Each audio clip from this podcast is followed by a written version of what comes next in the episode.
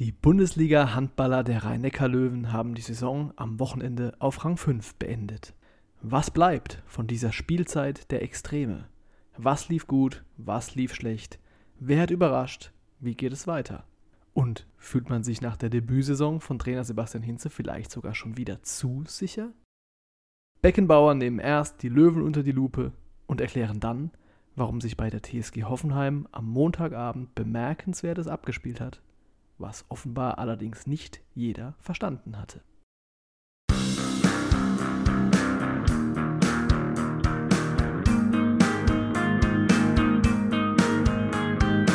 Willkommen bei Backendbauer, dem RZ Sport Podcast, präsentiert von Nico Beck und Tillmann Bauer. Servus, liebe Freunde der verbalen Doppelpässe, zu Folge 73. Ich bin Nico Beck und auch heute ist er an meiner Seite. Mein hochgeschätzter Kollege Tillmann Bauer. Ich grüße dich. Hallo. Ich bin froh, dass ich dich heute an meiner Seite begrüßen darf, Kollege Bauer. Denn wir haben ja heute, heute wollen wir mal ganz tief reingehen. Endlich mal, ne? Ja. Endlich Analyse. Wir analysieren genau Aha. die Saison der rhein löwen Du hast sie wie kein anderer intensiv begleitet. Kein anderer hier im Raum? das auch, ja. Nee, aber also unsere Hörer wissen es ja mittlerweile. Wenn du dich wo auskennst, dann bei der Ernährungsberatung. dann im Handballsport. Jetzt machen wir den Druck nicht so groß, ja. Ja, und bei den Rhein-Neckar-Löwen, die haben am Sonntag die Saison beendet in der HBL, haben in Flensburg, man muss dazu sagen, es ging um nichts mehr, ja. verloren. Ja. Und das haben wir zum Anlass genommen, ja. Mal zurückzublicken, vielleicht auch nach vorne zu blicken. Und ja, ich freue mich auch auf deine Expertise. Ja, und auch mal so. den ein oder anderen kritischen. Den Finger Aspekt in die Wunde zu legen, ne? Deswegen habe ich ja dich. Lassen. So ist es. Du bist nämlich der, der Experte für Pressesprecher und ich bin der Chefkritiker. Ah, okay, okay, okay, okay. Freue mich schon jetzt. Na gut, was hast du denn überlegt? Äh, ich muss unseren Hörern kurz verraten. Der Kollege Bauer ist top vorbereitet. Mhm. Und er hat ist das auch, was Neues jetzt? Und er hat sich auch um den Kollegen Beck gesorgt. Denn äh, ich habe hier plötzlich zwei DIN A3 Seiten Skript vor mir liegen.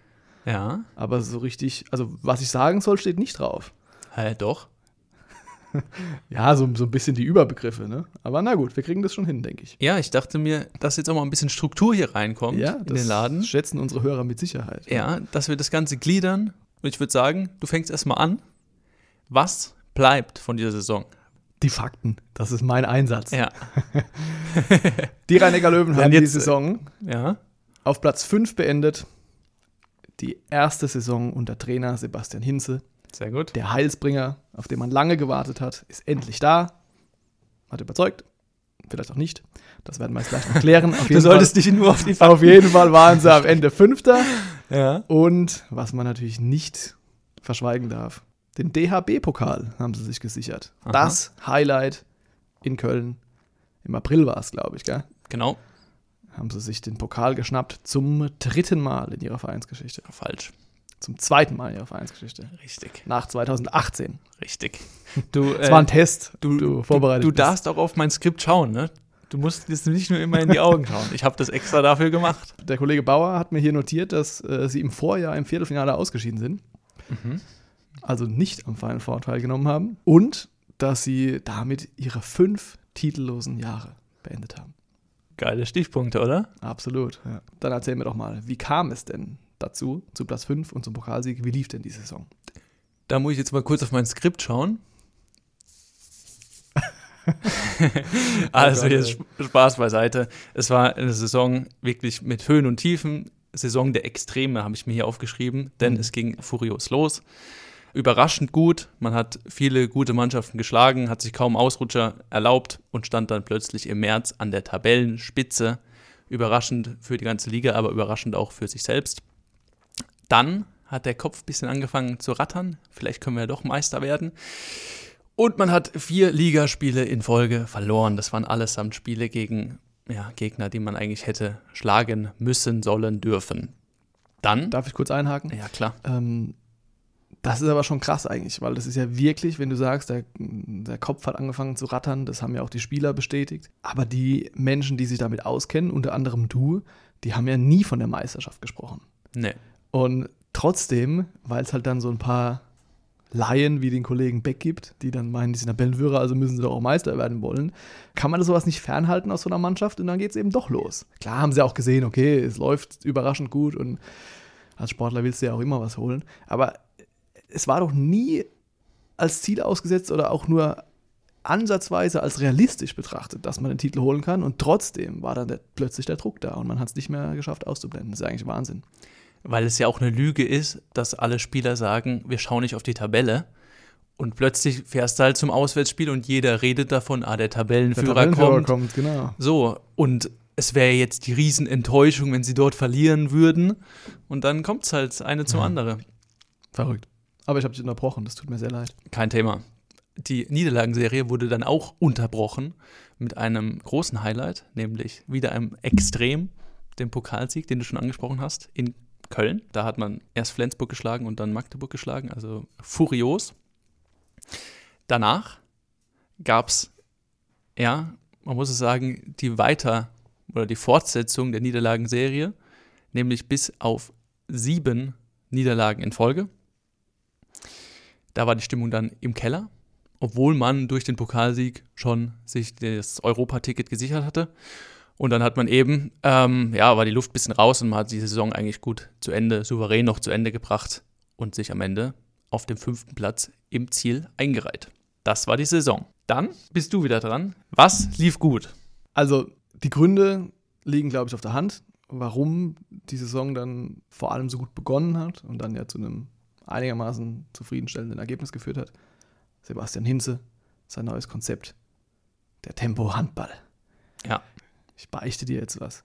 Ich wollte dich eigentlich so ein bisschen auflaufen lassen heute. Aber traust dich jetzt doch nicht. Nee, ich habe keinen Grund dazu. Ich äh, habe selbst. Ich habe das anders in Erinnerung gehabt. Endlich, Folge aber 73 aber ermerkt. ich war gestern spät noch im Archiv mhm. und wollte mal schauen, wie oft du im Laufe dieser Saison von Offensivhandball geschrieben hast mhm. und von Tempohandball. Mhm. Aber es war gar nicht so oft. War nicht so, wie es bei mir ankam, dass wir eigentlich gefühlt jede Woche davon gesprochen haben, wie toll und wie erfolgreich sie ihre schnellen Gegenstöße laufen, jedes Spiel schnell zum Abschluss kommen, viele Tore schießen, hinten auch ein bisschen was kassieren, aber trotzdem eben begeisternden Handball spielen. Aber so war es ja. Auch mhm. wenn du es nicht, wie ich es erwartet hatte, zu oft geschrieben hast. Mhm. Du solltest dich ja auf die Fakten besinnen, ne? Was lief gut? So, also Tempohandball. Die Handschrift des Trainers war definitiv zu erkennen. Ich glaube, das war auch so angekündigt. Sebastian Hinse hat man deswegen geholt, weil er für so ein System steht. Genau. Das ist natürlich auch ein bisschen identitätsstiftend. Also man erkennt den Löwenstil. Das war auch Ziel. Die gefräßigen genau. Löwen. Man sieht, wenn die Löwen spielen, auch wenn man nicht hinguckt, sozusagen. Machen vor allem offensiv fette Beute. Hatten die beste Offensive. Ja. 1133 Tore. Das sind 33 im Schnitt.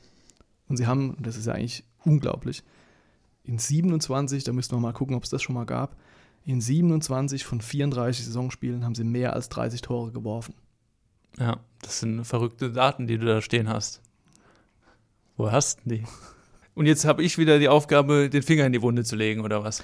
Ja, du musst mir jetzt natürlich erklären, was dagegen nicht so gut lief, weil ich meine, das, was ich jetzt hier präsentiert habe, damit wirst du Meister. Das Mentale, die mentale Komponente, gerade bei dieser Niederlagenserie.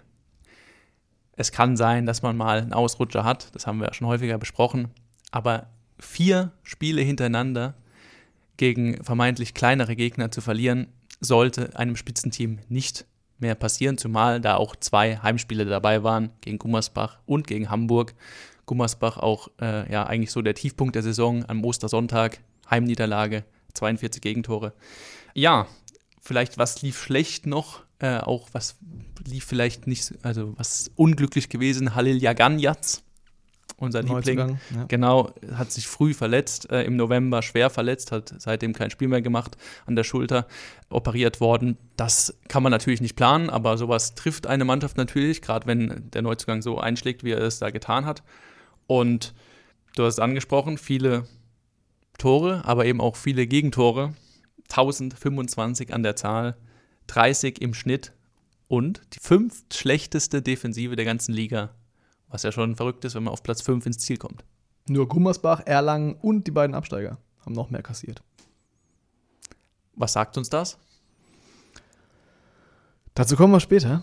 Okay. denn auf dem Skript steht die nächste Frage: Wer stach denn aus der Mannschaftsleistung heraus? Ja, das tut mir jetzt fast ein bisschen leid, dass ich das jetzt erzählen soll, weil es ist ja eigentlich. Es ist klar. Es ist- Sag's, es ist klar. Es ist dein Lieblingsspieler. Es ist Juri Knorr, Ist das jetzt mein Lieblingsspieler? der Stratege im Rückraum. Aha, Juri aber Knorr, wieso ist das mein das Lieblingsspieler? hoffnungsvollste Talent in der deutschen Nationalmannschaft auch. Ja. Kannst du mich auch gerne noch dreimal fragen. Das weiß jeder, dass es so ist. Okay. So. Aber ist ja auch okay, weil er macht es ja super. Ist ja jetzt kein schlechter, ne? So ist es. Und er hat ja, das war ja so ein bisschen die Hoffnung aller, diesen Schritt, den man von ihm auch wirklich benötigt hat in dieser Runde, nach dem Abschied von Löwenlegende Andy Schmid, äh, er hat ja diesen, diesen großen Schritt nochmal gemacht. 213 Treffer insgesamt, davon 83 7 Meter. Und Kaspar Mortensen vom HSV Hamburg hast du mir netterweise aufgeschrieben, hat noch ein paar mehr geworfen. Aber Wahnsinn, ne? Also Ja. äh, in jungem Alter da schon wirklich eine ganz entscheidende Säule, Führungsspieler. Dann haben sie aber natürlich auch ein starkes Torwarttrio gehabt. Nämlich? Wer steht da im Kasten? Ich Apfel, Weiß. Ja. Birne, Und Wassermelone. Wassermelone. Also, nee, Apfel, Michael Appelgren ist ja auch so ein Thema. Der war ja auch lange verletzt und hat gefehlt in dieser, lange, ja. in dieser wirklich doch bescheidenen Vorsaison. Dieses Jahr war er wieder mit dabei und zwar Verlass auf ihn, 212 Paraden, 34 Prozent gehaltene Bälle, das ist ein super Wert. Joel Bierlehm stand dem in nix nach, 138 gehaltene Bälle und 31 Prozent. Und, das ist so ein bisschen mein Liebling, Ja. David Nicht- Speth. Nicht nur deiner. David Speth. Der wird noch ganz groß.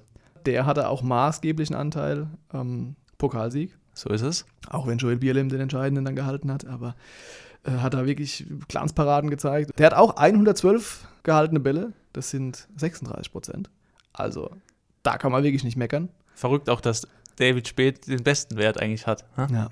Er Ja. hat, das habe ich auch nochmal nachgeschaut, den zweitbesten Wert prozentual gesehen in der ganzen Liga nach. Nach? Du weißt es? Niklas Landin. Ja, du weißt doch alles. Wer ist hier der Handballexperte? Ja, du. Nein, aber liegt dann wahrscheinlich auch ein bisschen daran, dass die beiden oder die drei sich ja die Spielzeit geteilt haben und so ein Wert. Ich würde mal behaupten, je mehr du spielst, tendenziell geht er dann eher ein bisschen runter. Außer Ähm, du bist Niklas Landin, genau. Außer du bist Niklas Santin. Aber das ist ja spannend zu sehen, wie das weitergeht bei David Speth. Ich könnte mir vorstellen, dass der in der neuen Saison dann noch wichtiger wird und vielleicht auch irgendwann mal dann ganz wichtig im Nationaltrikot sein wird. Kann gut sein. Aber das ist nicht unser Thema. Und was wir jetzt auf jeden Fall noch erwähnen müssen, wir hatten es eben schon kurz, Neuzugang Halle Jaganjatz, leider auch mit Verletzungsproblemen zu kämpfen gehabt. Ein anderer Neuzugang, über den wir hier auch schon oft gesprochen haben, Ole Forster Schäffert. Du magst den Namen immer von den Ich Löwen. mag beide Namen total, ja. Aber der hat natürlich auch gezündet. Extra. Ganz wichtiger Mann im System von Sebastian Hinze, der Abwehrchef. Und aus der Abwehr heraus werden die Gegenstöße gefahren. Sozusagen im Fußball würde man von einem Box-to-Box-Spieler reden, vom Wirklich? Umschaltspieler. Ja, Ja. ist doch so. Und das hat er natürlich super gemacht. Dann aber in der schwierigen Phase leider ein bisschen mit Verletzungen zu kämpfen gehabt. Ja, so ist es. Der hat am Ellenbogen immer wieder Probleme. Und da hat man wirklich auch gesehen, wenn der nicht spielt, dann fällt jetzt nicht das System komplett auseinander, aber Mhm. man merkt auf jeden Fall, dass er nicht da ist. Nun gut, wie geht's denn weiter? Gibt es einen Umbruch, Kollege Bauer? Die Frage ist mit Ja und Nein irgendwie zu beantworten. Also ich bin mir selbst nicht ganz sicher. Also es haben viele Leistungsträger verlängert. Apfel unter anderem, Patrick Krötzky, Janik Kohlbacher, Juri Knorr ja auch schon vorzeitig verlängert. Also so die Achse bleibt zusammen. Aber es verlassen auch vier Spieler den Verein. Das ist nämlich äh, Lukas Nilsson, Albin Lagergren, Benjamin Helander und Christian Horsen. Wobei der Abgang von Lagergren so am schwersten wiegt, der Stammformation und hat auch wirklich eine sehr, sehr gute Runde gespielt. Im Gegenzug kommen vier neue, drei davon relativ unbekannt. Also Steven Plutschner, ich hoffe, man spricht ihn richtig aus, ein Däne. Gustav Davidsson, du magst ja die Namen, äh, ein Schwede. Arnor Oskarsson, ja, kommt aus Reykjavik, aus Island. Und äh, John Lindenkrone, der war schon in der Bundesliga, von Göppingen kommt der. Aber eben drei von vier kommen neu in die Bundesliga, kommen erstmals nach Deutschland. Junge, hoffnungsvolle Talente, aber ob die dann zünden, weiß halt keiner. Kann sein, dass sie einschlagen, wie Olle Forsell Scheffert. Kann aber auch sein, dass sie vielleicht noch ein paar Jahre brauchen. Deswegen, es gibt schon einen Umbruch, zumal ja auch Leon Zacharias und Philipp Ahansu von ihren Laien zurückkommen, also zwei Junglöwen zurück. Ludwigshafen und Minden. Genau. Und äh, ja, also es steht schon ein Umbruch an und die neuen müssten halt erstmal in das System integriert werden. Aber wenn es einer kann, dann wird es wohl unser Seppel Hinze sein, ne? Ja, aber ist es denn tatsächlich ein Umbruch? Ich meine, wenn das Spieler sind, ich weiß, sich ich erst beweisen müssen, das ist doch kein Umbruch. Die Säule, die Achse steht. Ein Umbruch ist es vielleicht, wenn du sagst, okay, jetzt äh, steht künftig David Spät als unsere Eins im Tor, äh, Gensel verabschieden wir, Ja, Johnny das äh, stimmt, das stimmt, das stimmt. ist raus. Aber So. zum Beispiel, Und Knorr wird abgeworben. Dann hast du einen Umbruch. ja, hast du recht. Aber trotzdem Lukas Nilsson, der erste Halblinke war, weil jetzt auch Herr Gahn jetzt verletzt war die ganze Zeit, der eigentlich der erste Halblinke war, der kommt aus einer langen Verletzung, weiß man auch nicht, wie, wie Ja. schnell das dann wieder geht. Albin Lagergren, sehr wichtig, sehr wichtiger Spieler gewesen auf der anderen Seite. Und die Positionen werden halt neu besetzt.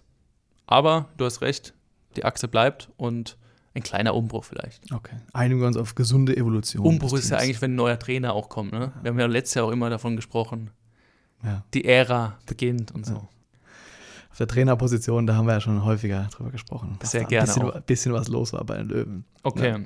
Wie geht's denn terminlich weiter? Man denkt ja immer, die Sommerpause ist so lang. Ja, ist sie tatsächlich gar nicht. Ich habe hier, bin jetzt ein bisschen erschrocken, weil das ist wirklich was, was du mir mundgerecht hier serviert hast, netterweise, aber da habe ich eine ganze musst- Menge vorzutragen. Also Also auch nicht alles sagen. fangen wir mal mit den wichtigsten Daten an. Mhm. Oder mit dem ersten zentralen Datum, das ist nämlich der 16. Juli, Trainingsauftakt. Ja. In Gronau im Trainingszentrum. Dann haben sie auf der Bundesgartenshow am 26. Juli die offizielle Saisoneröffnung. Auf der Bundesgartenschau haben sie auch ihren Pokalsieg gefeiert Zelebriert. mit den Fans. Also ähm, das ist, war schon mal ein gutes Pflaster. Dann wird auch gleich oder relativ schnell ein bisschen Handball gespielt, nämlich bei einem sogenannten S-Cup in Altensteig. Mhm. Balingen, Stuttgart und Göppingen heißen da die Gegner. Unter Also anderem, ja. klasse. So, klassisch, klassisches Vorbereitungsturnier. Ne? so ist es. Dann geht es ins Trainingslager in die Steiermark, Anfang August, 1. bis 8. Dann kommt natürlich ein Highlight für alle langjährigen Löwenfreunde, nämlich ein Testspiel gegen den HC Kriens Luzern mit Honey! Spielertrainer, ist das schon? Nee, spielt noch. Tatsächlich aktiv. Mhm. Andy Schmid. Ein Wiedersehen mit Andy Schmid. Das wird eine Feel-Good-Story. Testspiel gegen Wetzlar schließt sich an am 17. August. Ist aber aktuell verletzt, muss man auch dazu sagen. Hat sich verletzt. Ja, aber äh, Entschuldigung, bis August haben wir noch ein bisschen Zeit. Mhm. Also. So, was habe ich hier noch stehen? Pixum Supercup in Düsseldorf gegen Kiel ist natürlich das erste Highlight. Also vielleicht auch so eine erste Standortbestimmung, kann man schon sagen. Pokalsieger gegen Meister am 23. August. Und dann wird es auch schon ernst. Ja. 26. oder 27. Hinspiel in der Quali-Runde zur EHF European League. Denn, klar, die Freude war groß, wir spielen wieder europäisch, aber, sag du es mir, man muss sich ja auch erstmal noch qualifizieren. Das ist so, ja. Man hat quasi ein Hin- und Rückspiel. Wenn man das eben positiv gestaltet, dann ist man in der Gruppenphase und hat dann eben viele Spiele im europäischen Wettbewerb. Aber dass das ja nicht ganz so leicht ist, haben die Löwen auch schon erfahren vor zwei Jahren, als sie gegen Lissabon die Quali eben nicht geschafft hatten. Lissabon hatte die European League danach auch gewonnen, muss man auch dazu sagen, aber trotzdem, wenn es blöd läuft, spielt man Ja. eben nicht europäisch und hat eben nur diese Quali-Spiele. Aber davon gehen wir mal jetzt nicht aus, zumal man eben noch nicht weiß, gegen wen es da geht. Und dann, was aber feststeht, was wir schon wissen, Wochenende Ende August, 31. August oder 1. September Bundesliga-Auftakt, allerdings auswärts. Verrückt eigentlich, wenn man sieht, 23. August mit dem Supercup, erstes Pflichtspiel. Wirklich nicht so lang, die Sommerpause, ne? Ein paar Tage Zeit haben wir, dass Janik Holbacher auf Mallorca ein bisschen grillen kann, zum Beispiel. Sehr gut, Ein paar Tage Urlaub dürfen sie machen, die Jungs. sehr gut. Es sei ihnen auch gegönnt. Das darf man auch jetzt mal hier sagen, Janik Kohlbacher, der ja bleibt, so wird es von der Geschäftsführung immer kommuniziert, aber bis dato Hat noch keinen Vertrag. gibt es noch keine Vertragsverlängerung. Also woran es daran scheitert, ist auch sehr interessant. Vielleicht ist es so ein neuer äh, Ansatz, dass man es macht wie mit den Lehrern. Handschlag oder was? dann- Die, nee, einfach erst, ne, hier, Juni brauchen wir dem Kollegen kein Gehalt zu bezahlen. Ach so, ah, clever. Macht, macht, das Land mit den Lehrern auch immer, ne? dass, dass die über die Sommerferien dann keinen Vertrag haben und nicht bezahlt werden. Ist das so, ja? Äh, Ja. die armen Lehrer. Dann würde ich aber die Vorbereitung auch raussetzen. Naja, schauen wir mal. Ist ja erst im Juli. Ja. Also vielleicht. Werden wir dabei ja in den nächsten Tagen dann endlich auch mal Vollzug haben. Du hast ja schon gesagt, dass er bleibt, ist eigentlich klar. Zumindest wird es so kommuniziert. Und da geht es jetzt nur noch darum, dass man dann auch wirklich seine drei Kreuze unter den Vertrag setzt und das dann auch der Öffentlichkeit mitteilt. Vielleicht ist die Füllerpatrone leer oder so. Ja. Kollege Bauer, Ja, bevor wir jetzt allerdings einen Ausblick wagen, würde ich mit dir jetzt gerne noch ein ernstes Wörtchen reden. ich bin Weil ganz Ohr. auch bei all dem, was wir jetzt besprochen haben, klingt es ja durchaus positiv. Das kann man so sagen, ja. Und man hat so das Gefühl, da tut sich was. Die Ideen, die man vor der Saison hatte mit Sebastian Hinze, das hat alles gefruchtet. Und man ist da auf dem richtigen Weg. Unterm Strich ist man Fünfter. Und es ist, wenn man sich mal die vergangenen Spielzeiten seit dem letzten Aufstieg anschaut, 2005, dann war man tatsächlich nur in den ersten beiden Jahren als Achter und Sechster schlechter, wenn man dieses vergangene Debakeljahr mal rausnimmt. Das heißt, jetzt stelle ich mir die Frage, ist es nur eine erfreuliche, positive Saison, weil die letzte wirklich so unfassbar schlecht war für Löwenverhältnisse und für, Löwen, für den Löwenanspruch? Oder kann man wirklich mit einem positiven Gefühl rausgehen? Ich bin mir nicht sicher. Wie weit, was würdest du denn sagen, ist man denn tatsächlich weg von den Top 4? Ich würde sagen, noch weit. Das hat man auch gesehen, dass eben diese Top 4 gerade in der Liga über 34 Spieltage konstanter sind, sich weniger Ausrutscher erlauben und wenn, dann meistens halt sich gegenseitig die Punkte abnehmen. Gut, dass du es ansprichst, weil die Löwen nämlich in den Duellen gegen diese Top 4 Gut waren. gar nichts geholt haben. Ach so, aber trotzdem mithalten konnten. Flensburg hat man zu Hause geschlagen. Ja, Flensburg am vierten oder fünften Spieltag, 27, zu- äh, 28 zu 27, knappes Ding. Da hat man nochmal einen Unentschieden gegen Magdeburg geholt und die sechs weiteren Spiele hat man gar nichts geholt. Ja, das waren ja, wie gesagt, auch diese drei Spiele nach dem Pokalsieg, wo man gleich gegen Berlin, Kiel und Magdeburg gespielt hat. Und ich meine, mich zu erinnern, relativ Anfang der Saison ist man ungeschlagen noch nach Kiel gefahren, wo man auch wirklich auf Augenhöhe war eigentlich und sehr gut gespielt hat, nur halt Niklas Landin alles gehalten hat. Das war dieses ominöse Spiel. Also in einzelnen Spielen sind die Löwen wirklich für einen Sieg auch gegen die Top-Mannschaften da. Aber wenn sie da angreifen wollen, dann müssen sie halt zu Hause gegen Gummersbach gewinnen und zu Hause gegen Hamburg gewinnen. Ja, aber wenn du dann trotzdem gegen die Mannschaften, vor denen du dann irgendwann stehen willst, verlierst, dann hast du davon auch nichts. Das stimmt. Jetzt sind wir wieder beim nächsten Punkt. Sie waren Anfang März, wir hatten es gesagt, Tabellenführer, aber da hat ja auch der Spielplan eine große Rolle gespielt. Wenn man sagen, naja, die Niederlagenserie ist der Tatsache geschuldet, dass halt die guten Gegner vor allem kamen, ja, drei in Folge, keine Frage. Aber dann hat man die halt vorher auch nicht gehabt, als man die Siege geholt hat und plötzlich ganz oben stand. Das hat, glaube ich, so ein bisschen auch den Blick getrübt. Ja. Und trotzdem ist es so, dass man ja eigentlich immer vergleicht mit dem, was man davor hatte, oder? Ja. Und deswegen ist es schon ein Schritt nach vorne auf jeden Fall. Wäre schlimm, wenn sie jetzt wieder auf Platz 10 ins Ziel kommen würden. Ich sage ja, gemessen an der letzten Saison natürlich ein Schritt nach vorne, aber gemessen an den Löwen historisch in der Bundesliga war es nichts. Würdest du jetzt sagen, wenn in der nächsten Saison die TSG Hoffenheim auf Platz 8 ins Ziel kommt, eine sorgenfreie Runde spielt, war das eine gute Runde? Naja, die TSG Hoffenheim war aber noch nicht zweimal Meister und Pokalsieger und hat den Anspruch, eine der besten vier Mannschaften oder drei Mannschaften der Liga zu sein. Darum geht's doch.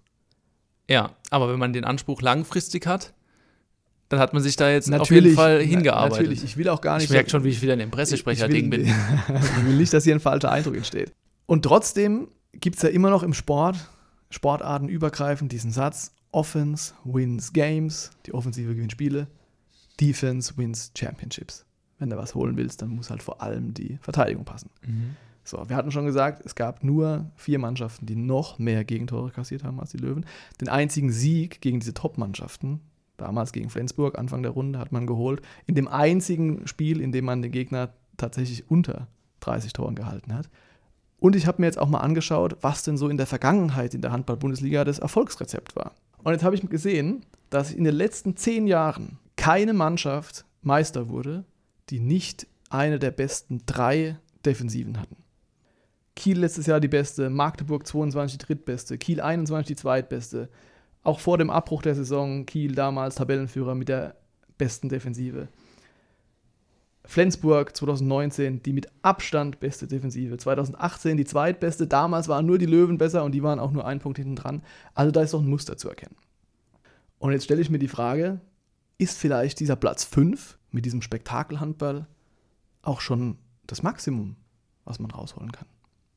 Nee, glaube ich nicht, weil dieser Spektakelhandball bedingt ja, auch wenn das jetzt in den Zahlen nicht so erkenntlich wird, eine starke Defensive, weil nur wenn du hinten den Laden dicht hast, kannst du halt auch Gegenstöße laufen. Weil das eben so viel und so gut passiert ist, da kommt der Gegner natürlich auch häufiger in die Angriffssituation und kann dann mehr Tore machen. Und wenn du halt 40 machst, dann wechselst du vielleicht, wenn das Spiel früh entschieden ist, auch schon durch. Und dann ist es auch nicht so schlimm, wenn du 30 bekommst, verstehst du? Deswegen ist diese Anzahl an vielen Gegentoren eben zustande gekommen. Es ist zwar der fünftschlechteste Wert, aber irgendwie ist der, irgendwie kann man da nicht so diese Relevanz. Wir haben aber doch vorhin über den mentalen Aspekt gesprochen. Das sagen die Spieler ja auch selbst, dass da tatsächlich, als sie plötzlich ganz oben standen, dann hat man nachgedacht, dann ist diese kleine Nuance Leichtigkeit verloren gegangen. Da hat man vielleicht den Bruchteil einer Sekunde zu lang überlegt oder so. Und das ist doch vor allem in der Offensive ein Problem. In der Defensive, da wirst du vom Gegner getrieben, passt dich an, schmeißt alles rein. Das kannst du immer, egal in was für einer Situation du steckst. Deswegen heißt es ja auch im Abstiegskampf bei den Mannschaften, die wirklich ums Überleben kämpfen, beißen, hauen, stechen, so, die, die wollen nicht einen äh, schönen Offensivhandball zelebrieren. Und ich glaube, dass je entscheidender es wird, wenn es spitz auf Knopf steht, dann wird doch so ein Spiel tendenziell immer eher etwas defensiver. Ist doch im Fußball genauso. Die letzten vier Champions League-Finals gingen 1-0 aus, egal wer, welche super Ballzauberer da gespielt haben. Mhm. Weniger Risiko dann quasi. Ja, und irgendwo kommt es ja auch her, dieser Spruch, ja, dass du halt, wenn du was holen willst, dann musst du vor allem dich auf deine Defensive verlassen können. Mhm. Man darf ja die Augen auch nicht verschließen. Also, nachdem sie Tabellenführer waren, haben sie eine Bilanz von vier Siegen und acht Niederlagen. Das haben wir mal hingestellt, wie die zustande gekommen sind. Aber mit 33% Siegquote, da haben Göppingen und Stuttgart gerade so die Klasse gehalten. Ja, dann spielst du um Platz 14 und 15. Mhm. Und damit gehst du ja raus. Pokalsieg hin oder her. Man darf aber auch nicht die Augen verschließen, dass Halil Jaganjatz der zentrale Spieler im Deckungszentrum war, der sich schwer verletzt hat. Und ein gewisser Janik Kohlbacher, der in der Abwehr eigentlich nie eine große Rolle gespielt hat, extrem viele Spiele dann sogar im Innenblock machen musste, weil es einfach verletzungsmäßig äh, ja, Probleme gab. Das kommt ja auch noch mit dazu. Ich sage auch nicht, dass das der Weisheit letzter Schluss ist. Wir haben nur so ein bisschen Sorgen, dass man jetzt die Erkenntnis aus der letzten Saison, nämlich dass sich ein bisschen was ändern muss und ne, dass man da keinen Stein auf dem anderen lassen darf, dass man vielleicht sich da jetzt nach dieser Saison sicherer fühlt, als man sich eigentlich fühlen dürfte. Weißt du, Ja. was ich meine? Ja, aber dann kennst du Sebastian Hinze halt nicht. Der fühlt sich überhaupt nicht sicher. Vor allem in Pressekonferenzen, oder? Nö. Der fühlt sich äh, generell, der sagt den Jungs, glaube ich, schon, dass, dass sie arbeiten müssen. Ja. Auch wenn sie es nicht hören wollen. Okay. Und trotzdem, der Pokalsieg bleibt. Absolut. Das kannst du nicht ja, sagen. So ist, so ist es. Also ich meine, dafür spielst du ja, um Titel zu holen. Und Ja. wenn du dafür dann halt vielleicht noch zwei, drei weitere Jahre ein bisschen in der Liga hinter deinen Erwartungen bleibst, aber halt einen Titel holst, da würden andere Mannschaften wahrscheinlich gerne tauschen. So ist es. Uli Roth hat es im Podcast gesagt. Manche spielen Ewigkeiten und gewinnen nie einen Titel. Ja. Und deswegen muss man die auch feiern. Und ich glaube, das haben die Löwen gezeigt, dass sie das können. Ich habe da von einem Dance-Battle zwischen Benjamin Helander und Trainer Sebastian Hinze gehört. Also, das ist jetzt. Da war ich nicht dabei. Aber kannst du dir das vorstellen, dass da Coach Hinze plötzlich auf die Bühne geht und in bester Jacko-Manier den Moonwalk hinlegt? Und irgendwie nicht, oder? Stille Wasser sind tief. ja? Naja, hoffen wir mal, dass er einfach in den nächsten Jahren noch das ein oder andere Mal mehr Gelegenheit bekommen wird, große Titel zu feiern Und zu tanzen. und zu tanzen. Ohne Benjamin Helander, denn der ist dann nicht mehr da. Aber wenn ich es richtig verstehe, bist du da ganz optimistisch, wenn wir mal in die Zukunft blicken. Die Saison jetzt wirklich, die hat jetzt nicht viele Gründe gegeben, nicht optimistisch zu sein. So muss man das sagen. Okay, dann haben wir da jetzt einen Konsens, dass wir keinen Konsens haben, sozusagen. Ja. Sehr schön. Lass uns kurz noch die Zuschauer ansprechen, Mhm. weil auch da ja jetzt der jüngste Eindruck eigentlich ganz gut war. Da waren wir auch mal endlich mal wieder ausverkauft in der SAP-Arena. Aber Jetzt Wenn man kommt sich wieder die der Nörgler. wenn man sich die harten Fakten anschaut, dann ist es der, wenn man die Corona-Jahre äh, mal ausklammert, ist es der schlechteste Zuschauerschnitt der letzten zehn Jahre. Ja, aber vielleicht waren das, ist ja auch die Corona-Zeit der Grund. Keine Frage, da haben auch andere mit zu kämpfen. Ja. Ist ja auch ein Punkt, dass man attraktiven Handball zeigen möchte und dass man den Zuschauern was bieten möchte. Ich weiß nicht, ob wenn man halt jetzt ein bisschen defensiver gespielt hätte, einen oder anderen Sieg vielleicht sogar noch mehr geholt hätte, meinst du, dann wären weniger Zuschauer gekommen? Also kommen da Natürlich deswegen nicht. Zuschauer, weil es unterhaltsam ist und Spektakel geboten wird? Oder sagen, Natürlich kommen die deswegen, aber natürlich würden mehr kommen, wenn sie jetzt bis am Ende um die Meisterschaft gespielt hätten. gut, das ist, natürlich klar. auch viel Sportlicher verlangt, Erfolg ist ja auch ist halt immer die beste Werbung. Also ich kann dir nur sagen, mein Interesse an der NBA hat merklich nachgelassen, seit da einfach keine Defense mehr gespielt wird. Okay. Also, Keine Defense mehr gespielt oder was? ja, nicht mehr wirklich, nee. Die Jungs schießen mittlerweile die Dreier von der Mittellinie rein, Steph Curry. so. Ja. Und die Ergebnisse, Jahr für Academics Jahr ja gibt es auch, da ne? neue Rekordergebnisse. Schön, dass jeder Angriff irgendwie mit dem Korb gefühlt abgeschlossen wird. Aber als Zuschauer und als Fan kann sowas auch frustrierend sein, wenn du halt auch dann in jedem Gegenangriff einen kassierst. Aber gut.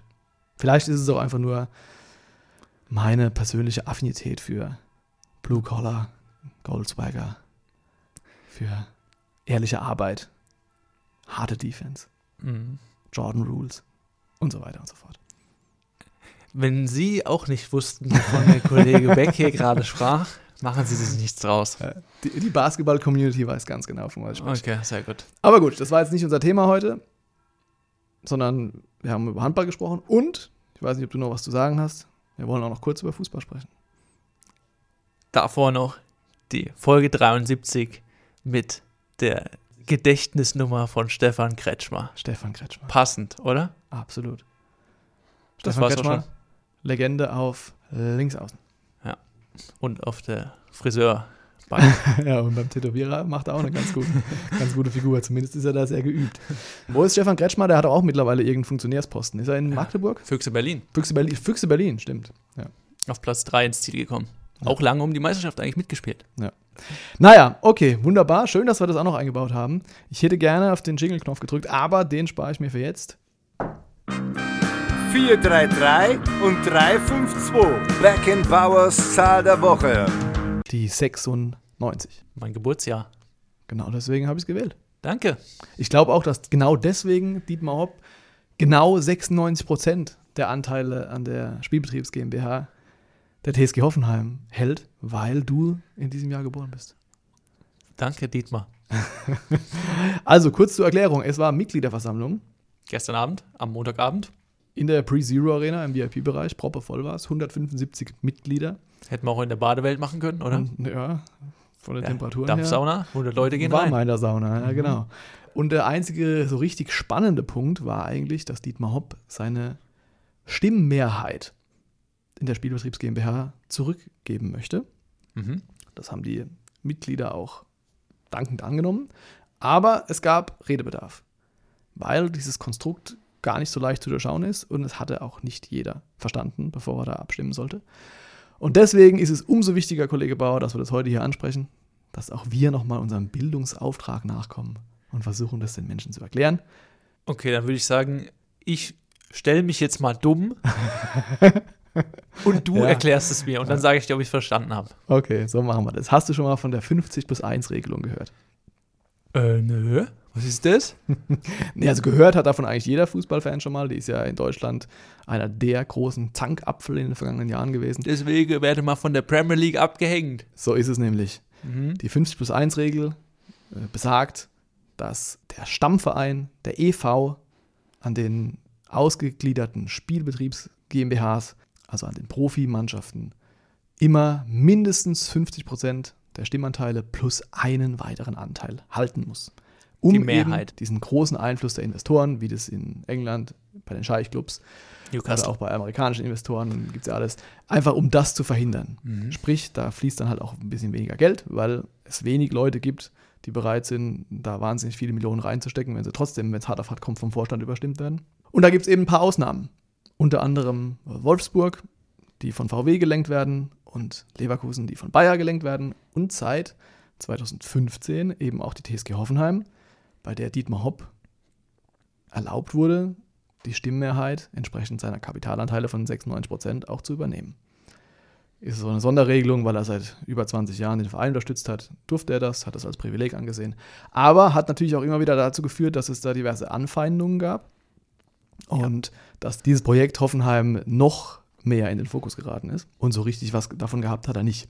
Und jetzt hat er eben großzügig und auch, weil es die ein oder andere Auflage inzwischen gibt für solche Clubs, die nicht unter 50 plus 1 fallen, hat er eben entschlossen, dass er das wieder zurückführen möchte in den normalen Status. Aber ganz entscheidend, er zieht weder Geld ab, noch stellt er sein Engagement ein. Er gibt auch schon seit ganz, ganz vielen Jahren kein aktives Geld mehr rein, sondern der Verein trägt sich selbst. Also er hält weiterhin diese 96 Prozent, aber er hat eben nicht mehr die 96 Prozent der Stimmen, mit Mhm. denen er als Privatmann Dietmar Hopp da sich einbringen kann. So, das heißt, es ist gar nicht so ein großes Ding, wie alle sagen. Was ändert sich? Es ist eigentlich überhaupt kein Ding und ich finde, wenn man länger drüber nachdenkt, ist schon absurd, dass es da unter den 175 Mitgliedern auch vier Gegenstimmen gab. Weil jemand, der die Macht hat, sagt, ich gebe sie euch zurück. Euch, dem EV, den Mitgliedern, dem Vorstand. Ihr wählt den Vorstand. Also wir führen das Ganze wieder in demokratische Verhältnisse zurück. Und dann sagen wir, nö, nee, wollen wir nicht. Bleib du der Herrscher. Und das kann ich mir eigentlich auch nur so erklären, dass das tatsächlich Nicht kapiert auch wurde. nach den diversen Erklärungen, die es da gab, also es war teilweise absurd. Hat dann einer am Mikrofon gefragt, ob das jetzt heißt, dass Alexander Rosen Spieler kaufen und verkaufen kann, wie er will, weil er jetzt Dietmar Hopp nicht mehr fragen muss. Nee, natürlich nicht. Ja. Äh, Alexander Rosen ist auch nur ein Angestellter der Spielbetriebs GmbH und also dieses ganze Konstrukt, das, das hat da jetzt nicht jeder bis ins letzte Detail verstanden gehabt. Sonst kann ich mir jetzt nicht erklären, warum man dagegen stimmt oder sich auch nur enthält, weil das ist ja auch alles andere als selbstverständlich. Das ist bemerkenswert, dass Dietmar Hopp sagt, nö, ich verzichte auf meine Privilegien. Mhm. So, und Und weiß man, warum er das gemacht hat? ja, zum einen erklärt er es eben damit, dass er es ja sowieso nie genutzt hat, um diesen äh, 50 plus 1, äh, diese, diese Regelung irgendwie zu unterwandern oder zu untergraben. Also er hat es nach wie vor im engen Austausch mit dem Vorstand gemacht. Damals sagt er, dass es ihm schon gelegen wäre, wenn da halt auch in der Zukunft nicht irgendein anderer Präsident eine andere Agenda gegen seinen Willen fahren kann. Ne, Das ist dann damit abgesichert, aber diese Gefahr sieht er jetzt offenbar nicht mehr. Er hat weiterhin da einen konstruktiven Austausch mit dem Vorstand und ist davon überzeugt, dass da auch irgendwie in seinem Sinne gehandelt wird. Dann, wie ich es eben schon angesprochen hatte, gibt es eben, nachdem das Bundeskartellamt da ermittelt hatte, war ja hoch umstritten, ob es überhaupt zulässig ist, so eine 50 plus 1 Regelung, ob man da Investoren die, die Stimmenmehrheit verweigern darf.